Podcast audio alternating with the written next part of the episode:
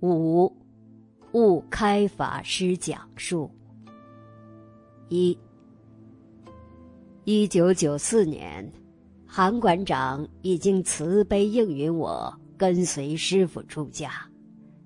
这一年，我在达拉斯佛教会挂单一段期间，师傅也从外地回到达拉斯，与我们这些居士聚会。当晚，我想出家之前先考考师傅，心里就起了一个念头：师傅必须要回答我一个问题，我满意才跟师傅出家。请教问题的那个晚上，师傅静静地坐在那里，好像全神贯注在一件事情上。他那两只眼睛似乎看得很远，半句话都不说。我们就这样静静地坐了约么两分钟，师傅才缓缓开口讲话。老实讲，我也忘了问师傅的是什么问题。师傅给我的答案是非常令我很满意，通过了。我就随着师傅出家去了。二，说起来，悟开很惭愧，应该受到大众的唾骂。什么事呢？是悟开对师傅不尊重。新加坡佛教居士林主办第二届弘法人才培训班的时候。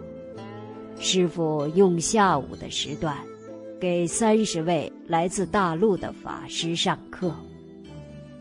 有一天，悟开觉得身体有些不舒服，但更可能是个人的业障太重，习气发作。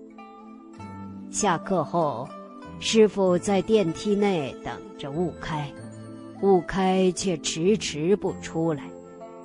吃饭时间到了，师傅在二楼等着悟开一起用餐。悟开故意迟到，结果师傅就坐在那里等着悟开。悟开看到师傅坐在那里，还在等着悟开，没法子，连忙跑了过去，赶紧坐下来和师傅一起用餐。师傅一句话都没说。过了几天，悟开非常后悔，为什么要对师傅这么无礼？师傅到底有什么过错？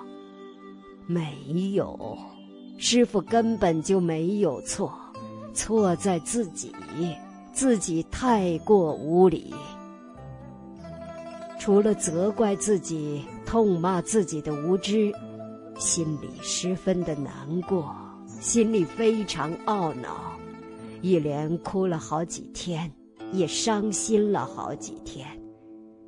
心里面向师傅求忏悔，希望师傅原谅悟开。可是，悟开却没有勇气在师傅面前。发怒忏悔。终于那一天，用完餐之后，师傅站在办公室门口，对悟开微微笑。哦，悟开心里明白了，师傅知道，悟开忏悔了。